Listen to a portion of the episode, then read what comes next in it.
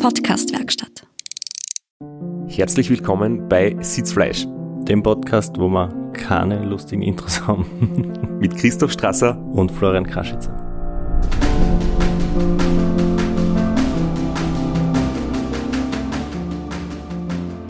Wir sind gerade daran erinnert worden, dass eigentlich unsere lustig gemeinten und vielleicht nicht immer lustigen Intros schon seit einigen Wochen auf sich warten lassen und unter diesem Leistungsdruck haben wir es wieder nicht geschafft. haben wir es erst recht nicht geschafft, würde ich sagen.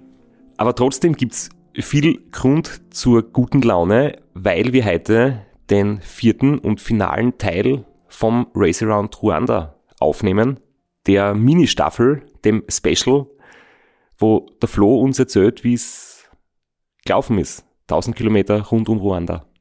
Genau. Mehr gibt es dazu gar nicht zu sagen.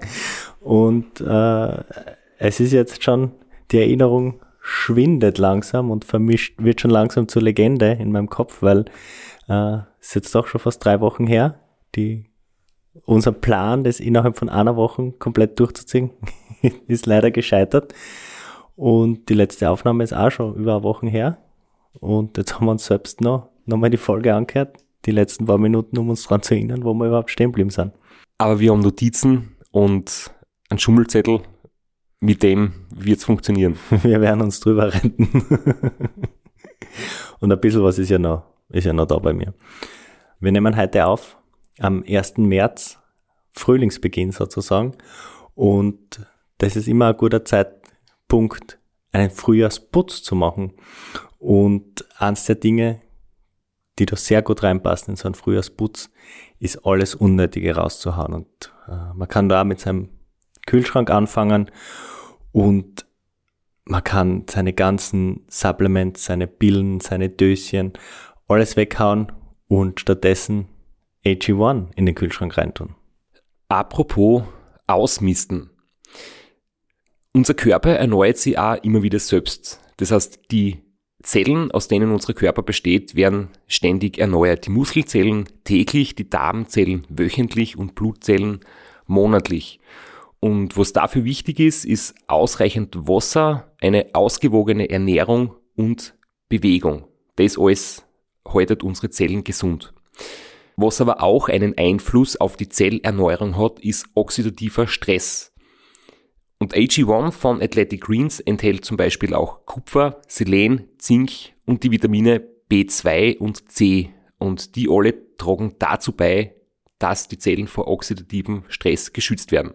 Dein Start in den Tag bestimmt den Rhythmus für den weiteren Tag. Ich habe mir da eine Routine angeeignet in der Früh. Nimm mal kurz Zeit, ein paar Minuten, setz mich hin und trink mein AG1. Dazu nehme ich einen Messlöffel AG1, 250 Milliliter Wasser, mischt es zusammen im neuen Shaker, der mir besonders gut gefällt, weil er jetzt einen Edelstahldeckel hat. Und je nach Lust und Laune kann man das AG1 auch ein bisschen verfeinern mit so einem Spritzer Zitronensaft oder worauf man halt gerade Lust hat. Was ist in AG1 drinnen? Es sind 75 hochwertige Inhaltsstoffe, Vitamine, Mineralstoffe, Botanicals, Bakterienkulturen und weitere Zutaten aus echten Lebensmitteln. Die Mikronährstoffe sind in hoher Bioverfügbarkeit enthalten, das heißt, sie werden besonders gut vom Körper aufgenommen. Und damit kannst du deine tägliche Nährstoffversorgung ideal unterstützen. Auch du kannst dir unter www.athleticgreens.com slash Sitzfleisch ein Athletic Greens Abo bestellen und deine tägliche Routine beginnen. Du kannst Athletic Greens 90 Tage komplett risikofrei testen. Es gibt eine 90 Tage Geld-Zurück-Garantie. Zusätzlich bekommst du einen Jahresvorrat an Vitamin D3 und K2 und fünf praktische Travel Bags für unterwegs.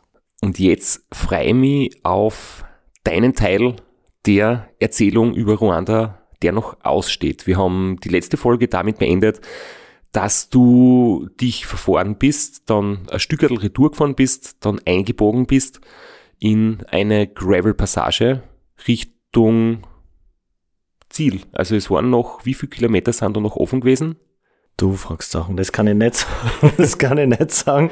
Aber es war circa der letzte Tag. Also circa 24 Stunden werden es noch sein bis ins Ziel. Genau, also ein bisschen weniger sogar noch.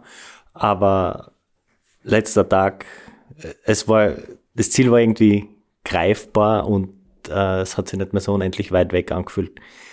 Und dann bin ich reingestartet in diese Gravel-Passage. Sie hat ganz harmlos begonnen, typischer Gravel, Lehm, Schlamm, nachdem es geregnet hat.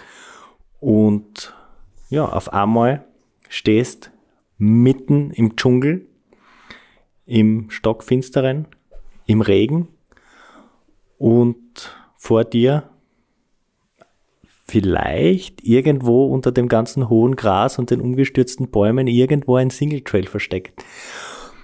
Und dann bin ich losgestartet und bin einmal hinein ins, ins Abenteuer, ins Vergnügen. Du hast das letzte Mal noch erzählt, dass deine Reifen schon komplett verklebt wurden, dass das Radl schon zu schwer war, weil einfach alles voll war mit dem nassen Lehmboden.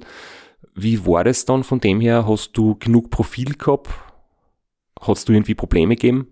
Wenn's, wenn der Boden so ist, hat niemand genug Profil. Also ob ich jetzt zwei Meter weiterkomme, bevor der Reifen zuschmiert oder ob er gleich zuschmiert, in Wirklichkeit hat da niemand genug Profil. Aber es ist dann ein bisschen besser geworden, es sind ein paar steinigere Passagen gekommen und es war schon alles zu fahren, aber es war technisch extrem schwierig, weil es super rutschig war, sowohl am Hinterreifen als auch äh, am Vorderreifen. Also es war wirklich extrem glatt und extrem rutschig. Aber ich habe die Passage einfach voll genossen. Also ich habe schon gesagt, im, im Dschungel waren kaum Zivilisten auf der Asphaltstraße und jetzt da, da auf diesem Single Trail, da waren überhaupt gar keine Menschen. Da waren wir wirklich für sich alleine. Es waren zwar ein paar Reifenspuren von Fahrrädern, aber das war's dann auch schon. Und es hat dann äh, geregnet und es war irgendwie so, so eine geile Luft, einfach im, im Dschungel. Ähm, das habe ich vielleicht noch gar nicht so, so richtig dazu gesagt.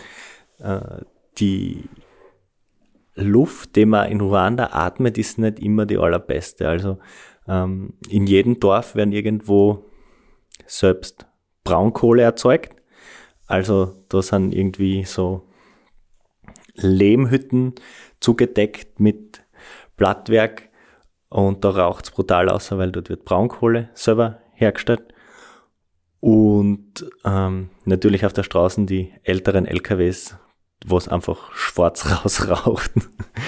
Und dort in dem Dschungel, da war wirklich äh, nichts davon. Und da war wirklich so richtig gute Dschungelluft, zumindest teilweise. Und also sobald man wieder ein bisschen in die Nähe von einem Dorf kommen ist, hat schon, es wird auch sehr viel äh, gekocht über offenem Feuer. Und also es riecht immer irgendwie ein bisschen verbrannt oder man fährt durch irgendeine Rauchschwade durch. Und es war in dem Dschungel dann, dann gar nicht und das war echt, es war richtig cool.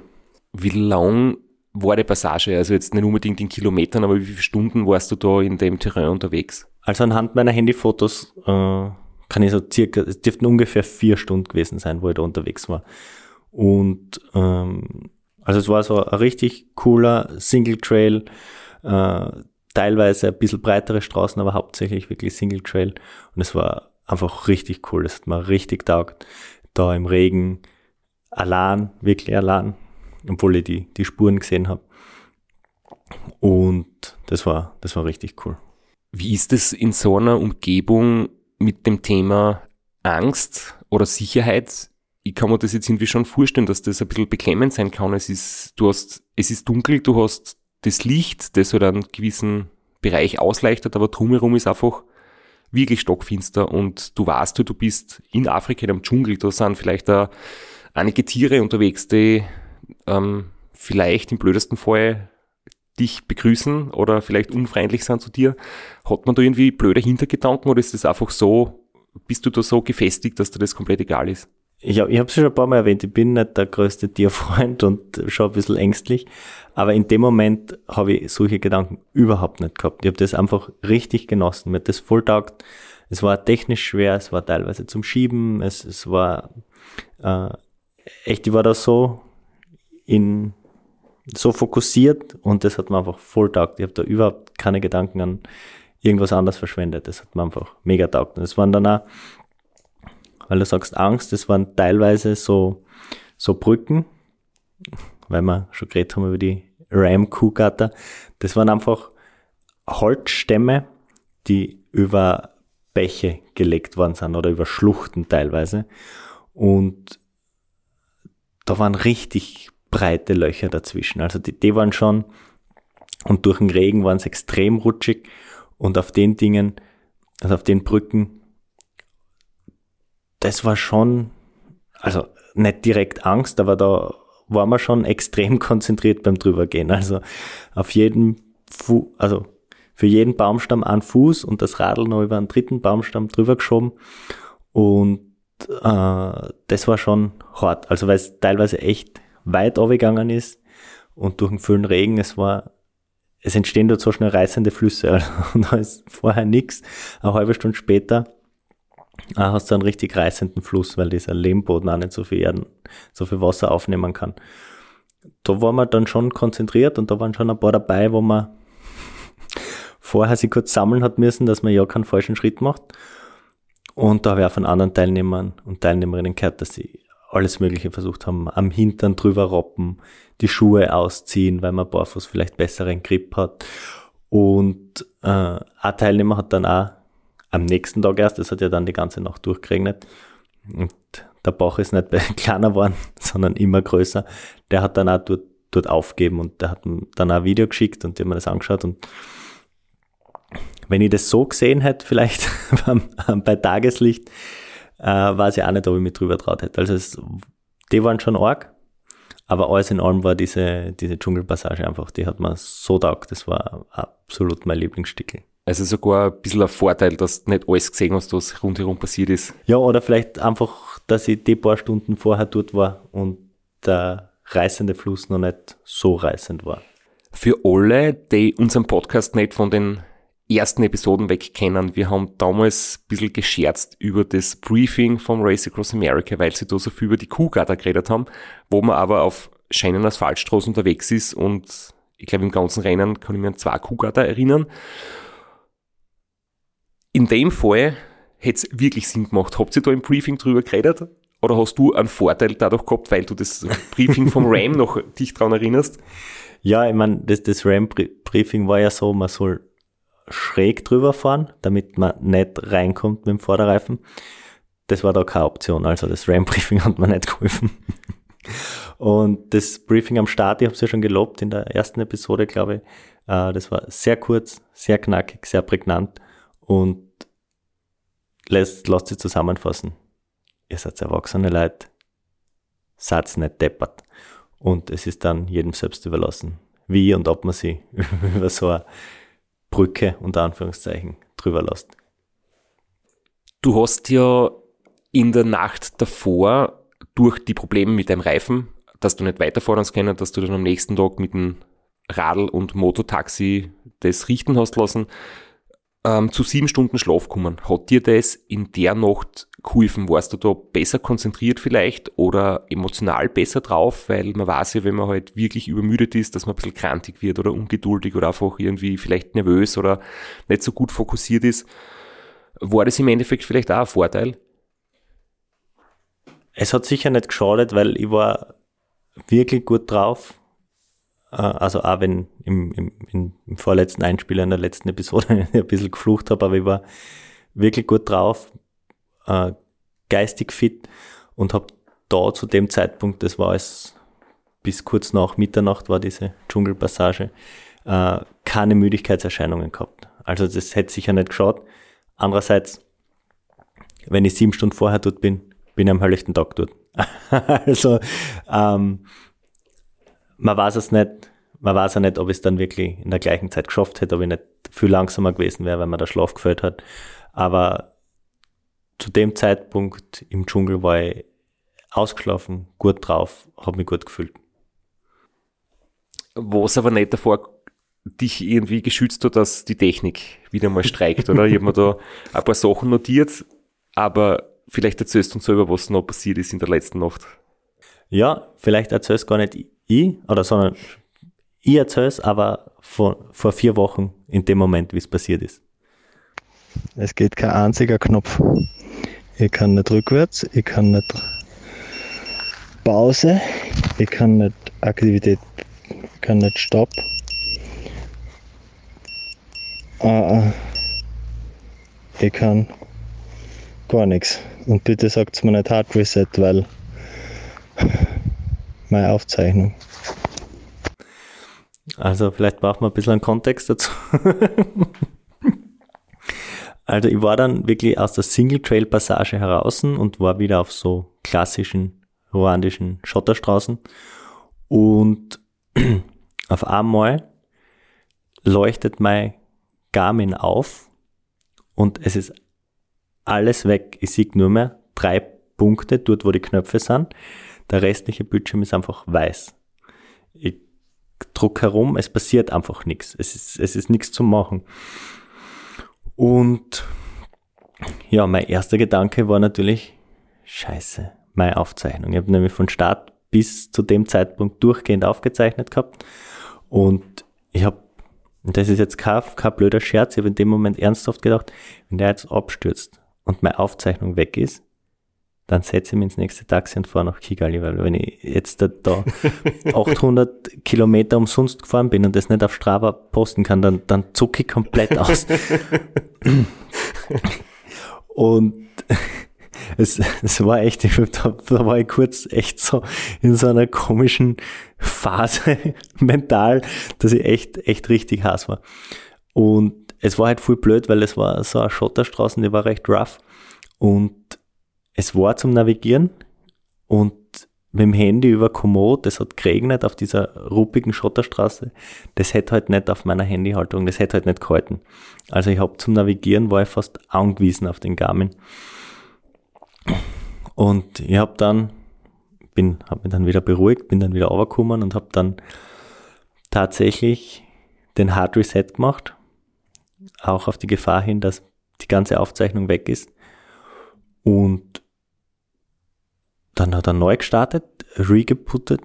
Die Aufzeichnung war noch da. Ich habe einfach nur auf Play drucken müssen. Die Route war sogar noch da und bin dann ganz normal weitergefahren. Aber ja, die ganze Scheißaktion hat sicher eine halbe Stunde dauert, bin ich da rumgestanden. Und ja, war, war echt, echter Scheiß und hat natürlich genau passt. Und äh, während ich da herumgestanden bin, habe ich wieder zuschauen können, wie am Hinterreifen die Luft ausgeht. Dann habe ich nochmal aufblasen und habe mich dann rausgerettet aus der Gravel-Passage und war dann um, um halb eins circa wieder auf Asphalt. Und dann bin ich weitergefahren. Und den Strava-Account hast du nicht gelöscht. In der Wut. Nein. Ja, Strava kann ja nichts dafür, wenn, wenn der Garmin. ich, weiß, irgendwas, ich, ich weiß bis heute nicht, was er gemacht hat. Also ich habe schon mehrere Theorien gehört, ein Software-Update oder ein Bildschirmschoner, dass ich, weil er ja durchgehend gelaufen ist und in der Nacht schaltet sie automatisch die Hintergrundbeleuchtung, dass sie das nicht einbrennt, weil es eine alte LCD-Technologie ist. Das soll man sagen lassen. Je nachdem, er ist dann wieder gelaufen und ich bin weitergefahren und war recht glücklich, dass ich mich nur mit dem Hinterreifen umärgern muss und nicht mit dem Garmin auch noch. Ich würde jetzt echt gern wissen, wer da draußen diese Ängste noch schon alle kennt. Weil ich kann mir zurückerinnern, irgendwie so, ich glaube, bei jedem zweiten Radlrennen passiert das irgendwann, dass kurz einmal der Garmin hängen bleibt und ich weiß schon, dass Neustarten hilft, aber gerade bei den älteren Geräten hat das nicht geholfen. Und dann hast du halt immer wieder gespeichert, dann hast du am Schluss 17 Dateien zusammenfügen müssen, das aber dann nicht gescheit funktioniert. Und beim RAM, beim letzten RAM, haben wir es auch acht Tage durchlaufen lassen und dann ist halt immer der Nervenkitzel, wenn du im Ziel auf Stopp und Speichern druckst, ob er das dann schafft oder ob er dann eingeht beim Speichern und vielleicht wirklich komplett abscheißt. ja, aber diesmal habe ich Glück gehabt. es, es war dann, also ich habe ja gesagt, ich habe da in der Travel Passage äh, immer wieder Reifenspuren gesehen und ich habe dann nach nach dem Single Trail äh, das erste Zweierteam, ein Pärchen, überholt. Zuerst ein Stückchen gequatscht, ein bisschen gemeinsam, dann habe ich sie doch überholt. Und die haben mich dann natürlich, wie ich eine halbe Stunde herumgestanden bin, wegen meinem Garmin wieder zurück überholt. Und äh, ich habe sie dann wieder zurück überholt und die sind dann dort am Asphalt äh, eingecheckt in ein Hotel, ein Gasthaus, keine Ahnung, und haben dort ein bisschen geschlafen und ich bin dann weitergefahren und war dann wirklich, also auch wenn man sich nachher das Endergebnis anschaut, ich war dann wirklich, nachdem die gelegen und geschlafen sind, wirklich allein auf weiter Flur. Also es war vor mir ewig nichts, hinter mir ewig nichts. Dann bin ich so im Finsteren dahin gefahren und habe alle halbe Stunde, dreiviertel Stunde meinen Hinterreifen aufgepumpt. Das war eh schon wieder Routine. War dann dein Plan eigentlich, die letzte Nacht durchzufahren, weil du ein bisschen geschlafen, also ein bisschen sieben Stunden geschlafen hast die Nacht davor? Das wäre eigentlich der Plan gewesen. Äh, ich habe ja selber unterwegs nie aufs Routing geschaut und auf den Zwischenstand. Also ich habe ja nicht gewusst, dass ich da jetzt komplett Mutterseelen alleine unterwegs bin, dass von vorne nichts kommt und von hinten nichts kommt und dass ich da allein unterwegs bin. Aber wenn ich das gewusst hätte, hätte ich mich vielleicht geplanterweise irgendwo hingelegt. Aber ich habe mich gut gefühlt. Ich, hab, ich war echt ausgeschlafen nach sieben Stunden und habe mir dann vorgenommen, die Nacht durchzufahren. Aber wie man schon hört, dazu ist es nicht gekommen. Was ist passiert? Oder hast du einen Einspieler oder erzählst du es uns? Ich habe einen aber zuvor, möchte ich noch kurz erzählen, wie äh, dieser Weg war, diese Asphaltstraßen, auf der man dann unterwegs war. Die war extrem breit und ist anscheinend gerade noch verbreitert worden oder war gerade Baustelle. Und wir haben geredet über die LKWs, die dort unterwegs sind und die LKWs, die sie auf die Seite legen. Dann passt ganz gut dazu, dass ich kurz erzähle, wie die Baustellen in der Nacht dort abgesichert waren. Nämlich einfach gar nicht. Also es war dann äh, finster, es hat immer wieder hergeregnet, es war leicht nebelig, die Sicht war nicht wahnsinnig gut. Und auf einmal steht am rechten Straßenrand ein Bagger. Aber der steht mindestens bis zur Hälfte auf die Straßen ein. Da war kein, kein Hütchen davor, kein Blinklicht, kein, kein gar nichts. Da steht einfach, du fährst im Finsteren, so im halb Nebeligen, du siehst nicht gut, die Brühen ist angelaufen, leicht bergab und auf einmal steht da ein unbeleuchteter Bagger mitten auf der Straße. und äh, der war aber dann auch der Hinweis, dass dahinter der Asphalt weg war, weil, weil ja Baustelle ist. Also das hast du dann gleich, hast dann gleich gesehen. Und dann kommst du zu, zu so ein paar Baustellen und die Baustellen sind so, also nicht so, wie man es bei uns vielleicht kennt oder gewohnt ist, die sind dann auch gar nicht abgesichert. Also du, wenn du auf die andere Seite willst, da gibt's keine Umleitung oder irgendjemand oder eine Ampel oder irgendwas, sondern da ist eine riesige Baustelle. Wenn du auf die andere Seite willst, dann fährst du durch oder fährst nicht durch und schaust, dass du irgendwie durch die Baustelle durchschlagst. Und äh, kurz vor dem Zwischenfall vom, vom Einspieler, der jetzt kommt, äh, war dann halt einfach, da war eine Brücke eingezeichnet, auf Garmin, auf Komoot, auf Google Maps. Die war aber einfach nicht da, weil Baustelle, da sind Baustellenfahrzeuge gestiegen und so. Und dann bin ich dort wirklich zehn Minuten auf und ab gegangen und habe geschaut, ja, wie kommen jetzt auf die andere Flussseite und bin dann an einem Bagger vorbei, an zwei LKWs, habe mich da so durchgeschlängelt und dann war so eine professorische Baustellenbrücke und über die bin ich dann drüber und ja, dann ist weitergegangen. Zumindest eine Zeit lang.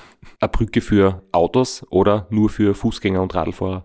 Ja, das war einfach so eine professorische, weil die große Brücke, die haben es abgerissen und sie bauen eine neue und das war einfach nur so ein professorische Stahlträger mit Holzbretteln dazwischen. Da kann jeder drüber. Der sich traut. Der sich traut, aber ähm, das war schon eine Challenge für mich im Finsteren die zu finden, weil einfach die ganzen Baustellenfahrzeuge und bei uns sind ja Baustellen dann immer hermetisch abgeriegelt mit Zäunen und Sichtschutz und da gehst du einfach durch und suchst, suchst nach der Brücke und dann bin ich da drüber und dann ist, dann ist weitergegangen. Zumindest eine Zeit lang. Okay, kleine Planänderung. Ich liege jetzt am Straßenrand mit meinem Biwaksack die, der Akku ist leer von der Lampe und die andere den ganzen, die ganze Zeit angesteckt. Äh, und das Lupine zeigt grün an, aber der Akku ist trotzdem leer. Also da hat's, das ist ein Akkuproblem und kein Anwenderproblem. Aber okay, es hat so 15, 16 Grad. Ich liege direkt am Boden, weil ich keine Unterlagsmatte habe, aber mit dem Bivi wird es eh ganz okay. Aber es ist jetzt schon ziemlich warm und ich werde meinen Wecker stellen in eineinhalb Stunden, dann dämmert es eh schon. In der Zwischenzeit ladet der andere Akku, der, der funktioniert wieder. Und ja, schade, ich wäre gern bis zum Checkpoint gefahren. Hilft nichts. Ich kann mich erinnern, du hast davor, also Tage davor schon immer wieder mal dich gemeldet und einfach gesagt, dass dein die Stromversorgung fürs Licht irgendwie nicht so richtig gut hinhaut. Du hast es irgendwie mal geschafft, dich drüber zu retten, aber irgendwie hat es mit dem Laden oder der Ladestand war nicht stabil oder irgendein Problem hast du da schon mit dir herumgeschleppt oder bevor es eskaliert ist? Ja, ich, ich hatte zwei Akkus. Ich habe beide Akkus äh, vor dem Start komplett vollgeladen und ähm, die Akkus haben also eine Ladestandsanzeige und wenn man sie ansteckt mit dem Ladegerät und auflädt, wenn das Ladegerät grün leuchtet, ist der Akku voll. Das war bei beiden so. Und dann bin ich mit einem Akku gestartet. Der hat glücklicherweise äh, die erste Nacht komplett gehalten. Und dann habe ich den anderen angesteckt. Und der war einfach leer. Also da, der hat einfach keinen kein Strom ausgespuckt und hat die Lampe nicht zum Erhellen, hat die Lampe nicht erhellt und nicht zum Glühen braucht. Und dann habe ich einfach mit dem anderen Akku, mit dem Akku-Pack zugehängt und habe mich immer wieder drüber gerettet und auch in der langen Schlafpause natürlich komplett aufgeladen. Aber durch die lange, wie gesagt, vier Stunden circa Dschungelpassage, wo ich das Licht halt auf der hellsten Stufe braucht habe und auf der Mittelstufe, war es einfach nicht hell genug, war es nicht, war es nicht sicher genug, war es nicht zum Fahren. Äh, habe ich den Akku halt dann doch so weit leer gemacht, dass er nicht die ganze Nacht gehalten hat. Und dann war so um äh, drei circa dürfte es gewesen sein, äh, bin ich wieder mal stehen geblieben, um den Reifen aufzupumpen und dann hat das Licht, das blinkt dreimal schnell, bevor es ausgeht und dann war es aus. Und dann haben wir gedacht, ja, okay, jetzt brauchen wir auch nicht herumärgern, es ist halt einfach so. Äh, habe den Biwaksack ausgepackt und habe mir einfach hingelegt, weil es hilft ja nichts, brauchen wir jetzt da nicht groß herumärgern. Habe das Licht nochmal angesteckt, ans, an den, also den Akku, ans Akku-Pack, um das aufzuladen und habe mir den Wecker gestellt eben auf eineinhalb Stunden und habe dann dort eineinhalb Stunden geschlafen. Dann hat es eh schon gedämmert. In der Zwischenzeit war der Akku so weit aufgeladen, dass ich weiterfahren habe können. Und ja, beim Aufstehen habe ich mir dann nochmal umgeschaut, wo ich da überhaupt liege. Ich bin da wirklich 30 Zentimeter vom Straßenrand, also dort, wo der Asphalt aufhört, quasi im Bankett bin ich gelegen. Da waren riesige Steine unter mir, so richtig große Wurzeln. Und ich bin einfach draufgelegen und ich habe aber super geschlafen. Ich habe so gut geschlafen. Einfach im Gewand, das ich angehabt habe, im Radlgewand, ich habe mich nicht einmal groß umgezogen. Eine in den, in den Biwaksack, das ist so wie so eine Rettungsdecke einfach. Und so richtig schön warm waren und habe super geschlafen. Und dann wollte ich gar nicht so richtig außer, weil wenn man dann so außergeht aus dem Biwaksack, dann wird es schon ein bisschen kalt, es ist so ein leichter Wind gegangen. Aber ja, dann bin ich noch ein bisschen weitergefahren. Das sind die Dinge, die man sich irgendwie nicht vorstellen kann, wenn man es noch nie gemacht hat. Ja, genau so. Aber ich habe so gut geschlafen. Und dann bin ich so aufgestanden in der Dämmerung und dann ist es, war es auch noch so schief weghängen. Aber ich habe super geschlafen. Das ist richtig gut. Und danach ist mir auch richtig gut gegangen wieder. Also ist mir davor nicht schlecht gegangen. Wir haben eh schon drüber gesprochen. Ich habe die Nacht davor sieben Stunden geschlafen, aber das hat nochmal so einen richtigen Boost gegeben und dann habe ich gewusst, okay, jetzt, jetzt fahre ich ins Ziel. Was ich auch ganz lustig gefunden habe, bei meinem Transcontinental zum Beispiel, wenn geplanterweise man sich hinlegt im Dunkeln und weiterfährt, wenn es nur dunkel ist und du weißt im Nachhinein nicht einmal, was geschlafen hast, weil du siehst das nicht beim Hinlegen und nicht beim Aufstehen. Es wird ein ewiges Geheimnis bleiben für dich selbst, wo du geschlafen hast. Du siehst nur den Punkt auf der Karten ähm, von der Garmin-Auswertung, dass du dort halt stillgestanden bist, aber kein Mensch weiß, wo das genau war und wie es dort ausgeschaut hat.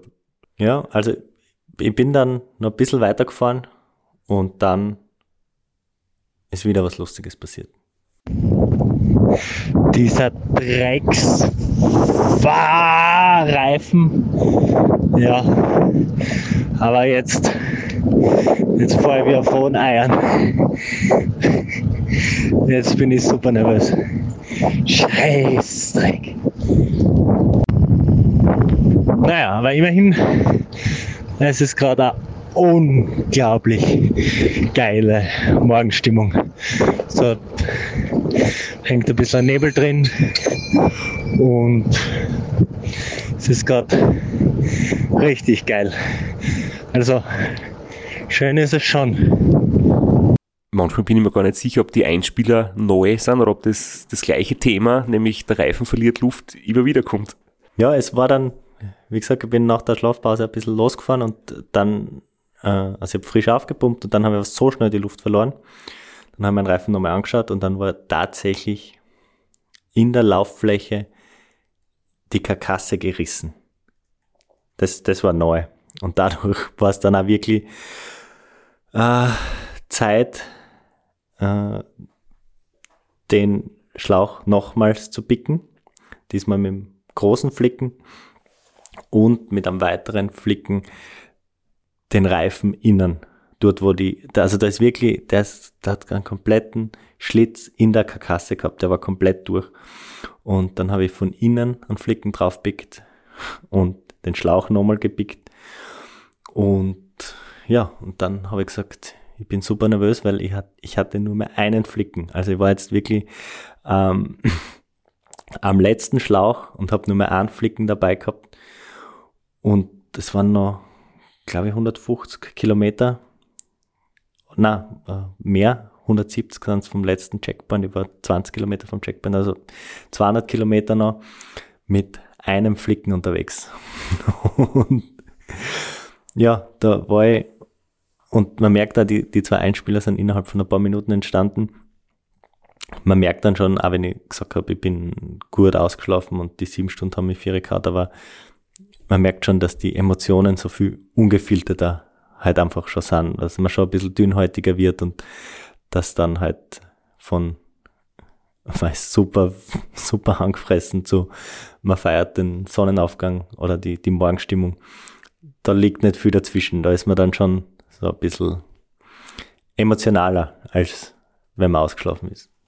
Jetzt näherst du dich dem Ziel, ist vom letzten Checkpoint bis zum Ziel es dann einigermaßen gut gelaufen. Es hat nämlich am Tracker sehr solide ausgeschaut. Es waren deutlich weniger Höhenmeter. Also vielleicht ganz kurz noch, ähm, der, der letzte Checkpoint war in einer, in der, in der zweitgrößten Stadt. Da war richtig viel los. Bin ich natürlich wieder im Morgen hinkommen. Äh, tausende Schulkinder in Uniformen und erstmalig seit Kigali richtig viel Verkehr. Also da waren, da waren richtig viele Autos unterwegs und das war schon so ein bisschen ein, ein Kulturschock fast, da jetzt wieder sich durchzunavigieren durch den Verkehr. Äh, der Checkpoint war im Hotel Der kleine Prinz. Und da habe ich in der Früh, die sieben, acht dort gewesen sein, ähm, einen Riesenberg Reis, einen Riesenberg Bohnen, einen Riesenberg Pommes gekriegt, drei Fanta und äh, habe mich da richtig gestärkt, habe hab mich da nicht stressen lassen, bin äh, vielleicht eine Stunde dort geblieben. Und dann habe ich die letzten 170 Kilometer in Angriff genommen, wovon äh, 60 oder 70, das weiß ich jetzt nicht mehr auswendig, wieder Gravel waren.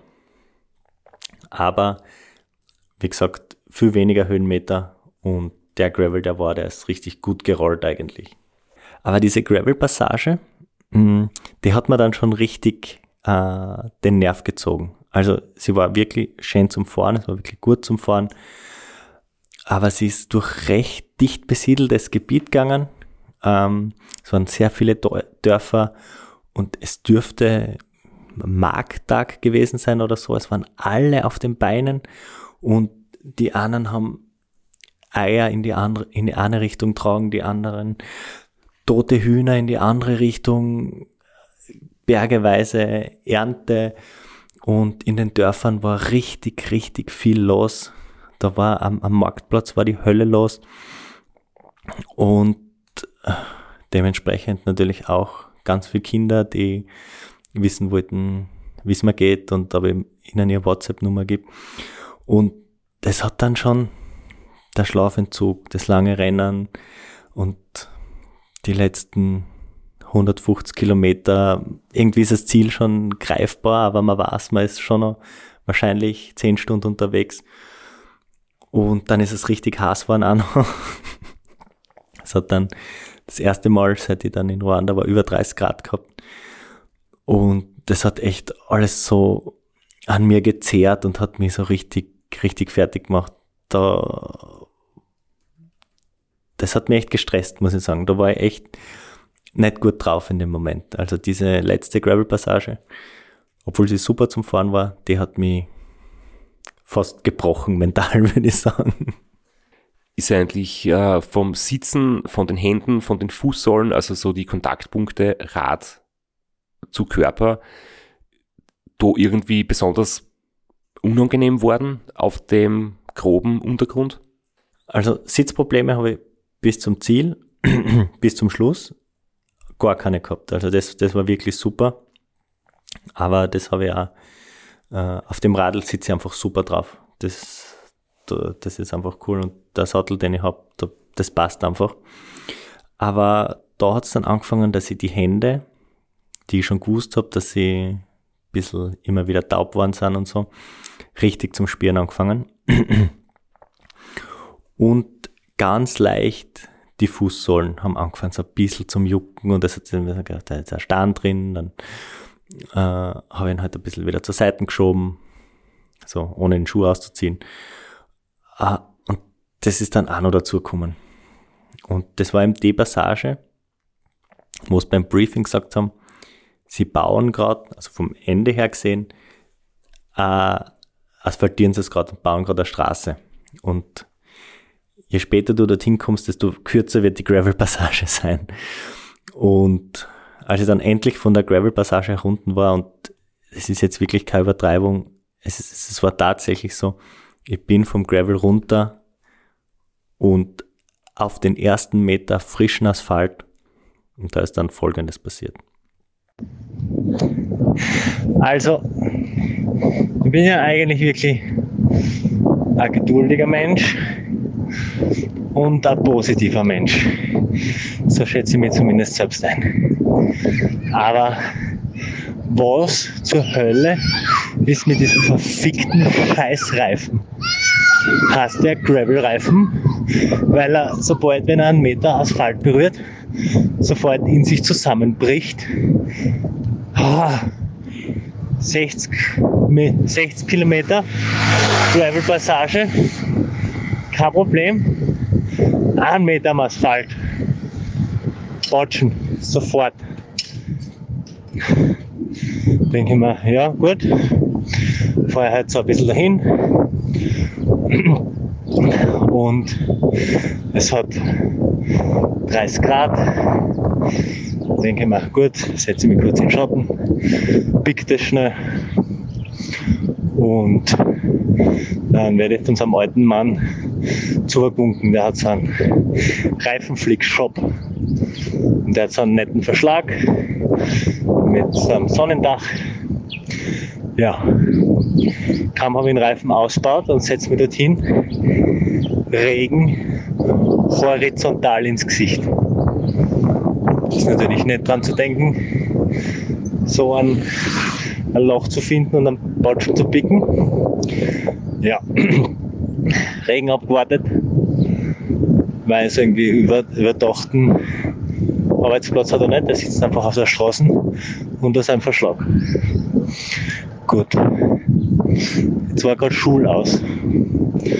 Und in dem Dorf gibt es vier oder fünf verschiedene Schulen mindestens.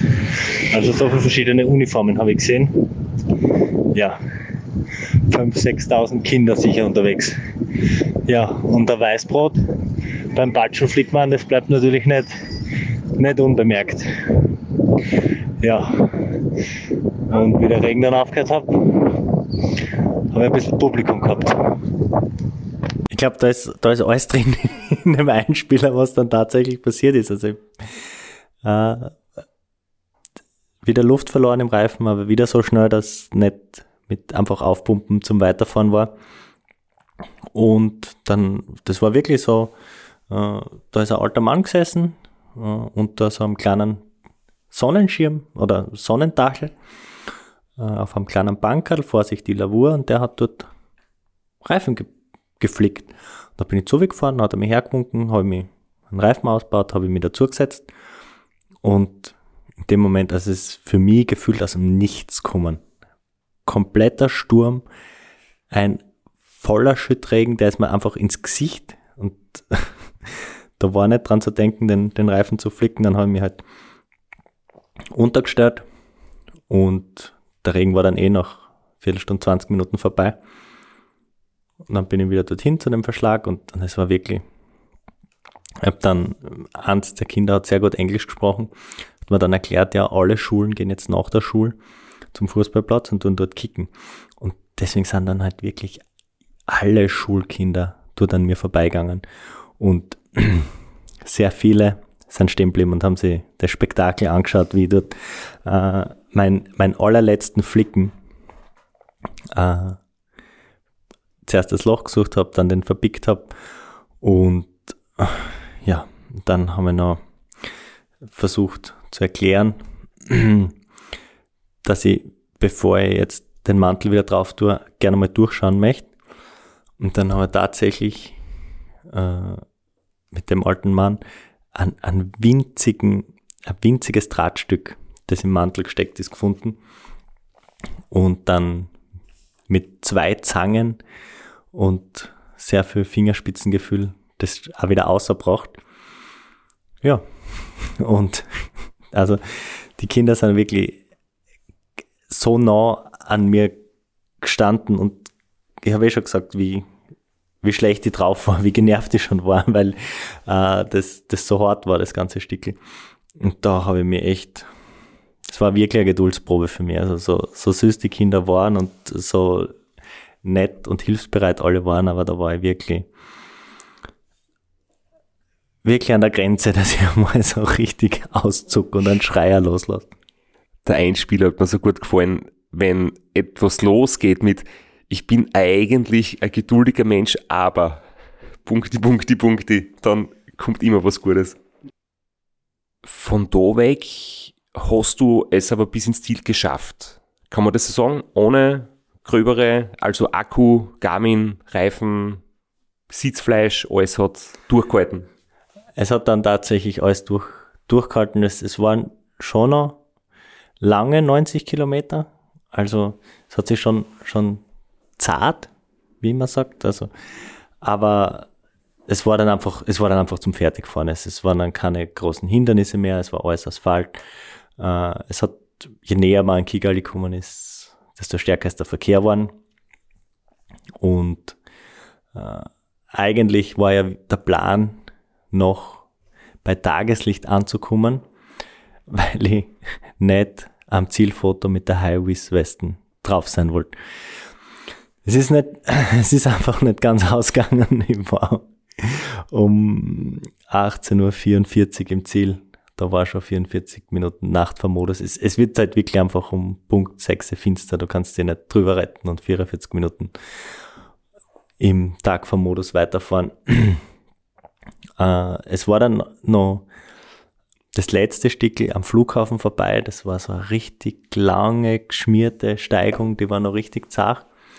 Und da bin ich dreimal stehen geblieben und habe meinen Schuh und meinen Socken ausgezogen, weil die Fußsohlen so wehtan haben. Und ich habe gedacht, ich habe Glasscherben drin. Aber es war nichts drin. Es war einfach nur schon durch die Anstrengung. Natürlich im Regen ist der Fuß auch feucht worden. Und das hat dann so richtig wehtan. Und ja, dann habe ich es endlich geschafft. Dann war das Convention Center schon zu sehen.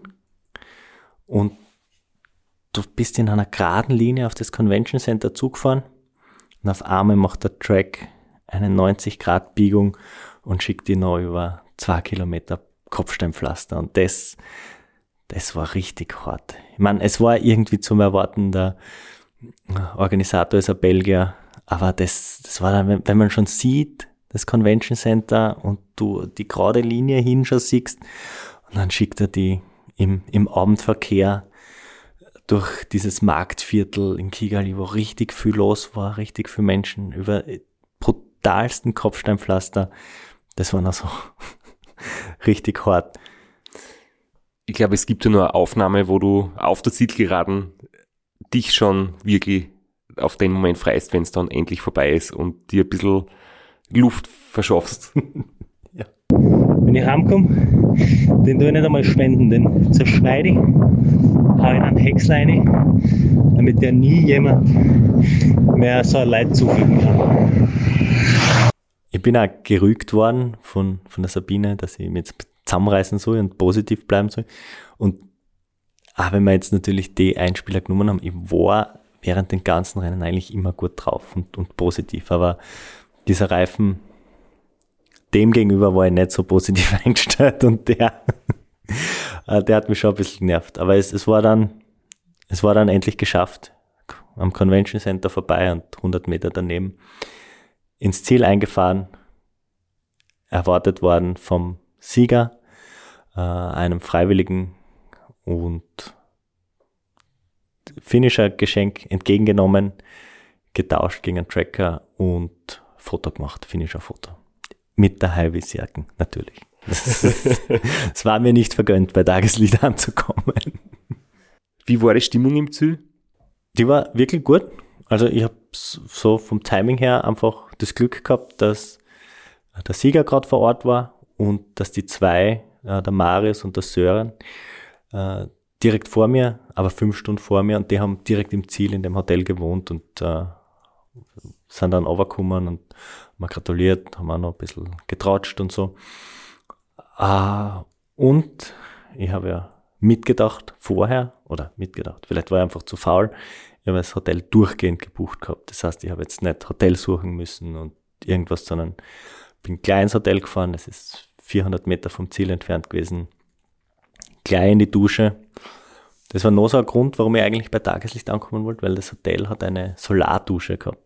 Und wenn man nach neun duschen will, hat es kein warmes Wasser mehr gegeben. Aber bei mir hat es noch warmes Wasser gegeben. Dann habe ich äh, Pizza bestellt, eine Pizza und eine Lasagne und haben wir die Pizza reingehauen und die Lasagne aufgehalten für später und bin dann sofort eingeschlafen. Hast du vielleicht bei deinem finnischer Essen Fanta und Cola zu dir genommen, weil ich kann mich an ein Foto erinnern. ja. Du hast dir erzählt, dass es entweder Fanta oder Cola gibt oder beziehungsweise das, was eigentlich Cola sein sollte, heißt Fanta oder umgekehrt. Aber es hat dann ein Foto gegeben, wo zwei Flaschen nebeneinander stehen, eine gelbe und eine schwarze. Ja, das war im Hotel, im Kühlschrank hat es halt auch nicht immer alles gegeben und wie ich angekommen bin, hat es halt noch zwei zuckerhaltige Getränke gegeben. Eins war Fanta, eins war Cola und ich habe mir beide genommen und gleich runtergeleert zur Pizza dazu. Und die wichtigste Frage, hast du dann den Garmin gestoppt, gespeichert und hochgeladen? Ja, ich habe äh, gestoppt, gespeichert und die Synchronisierung bei so großen Files, die dauert halt echt immer ewig. Und ich war einfach so fertig und so müde. Und es ist halt, wenn man ankommt, äh, wenn das Rennen noch 500 Kilometer weitergegangen wäre, wäre noch wach geblieben und wäre vielleicht noch weitergefahren. Aber es fällt so irgendwie so eine Last ab und äh, man entspannt sich so. Und ich bin dann mit Garmin und Handy auf der Brust eingeschlafen. Und als ich dann um drei in der Früh aufgewacht bin, war es hochgeladen und das war das Aller, Allerwichtigste. Dann habe ich mir äh, die Lasagne, die ich ja schon in weißer Voraussicht gekauft habe, weil ich einen riesigen Hunger gehabt, wie ich aufgewacht bin um drei in der Früh.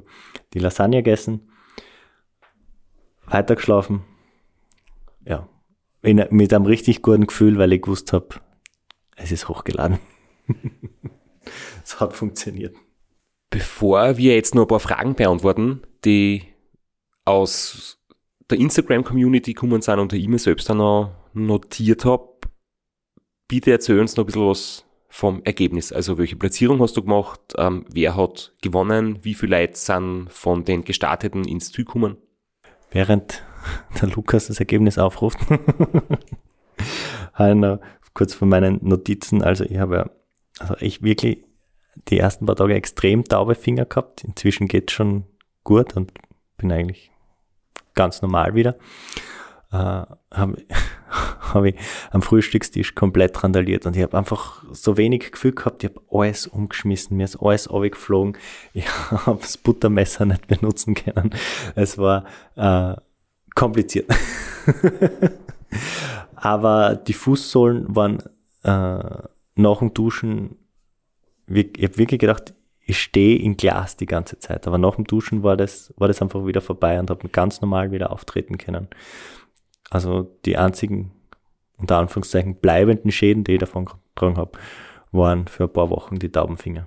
Dazu können wir noch eh noch kurz was sagen, weil ich glaube, das ist ein ähm, Zustand, den viele kennen, dass für ein paar Wochen die Finger beleidigt sind und ich habe dir ein paar Sachen geborgt und mitgenommen von meiner Ergotherapeutin und vielleicht ist das ja für viele interessant und da erzählen wir dann noch kurz, was da quasi die Übungen sind oder die die Maßnahmen sind, die, die in vielen Fällen helfen können. Ja, inzwischen ist das, das Ergebnis äh, da vor mir liegend. Äh, gewonnen hat der Elius Civilis aus Litauen. Äh, starke Leistung, also äh, unter 50 Stunden, 49 Stunden, 53. Er hat aber wie sechs der ersten sieben ein Time Penalty for Drafting fürs Windschattenfahren gekriegt. Also eine Stunde 15 Time Penalty. Und jetzt wird's kontrovers.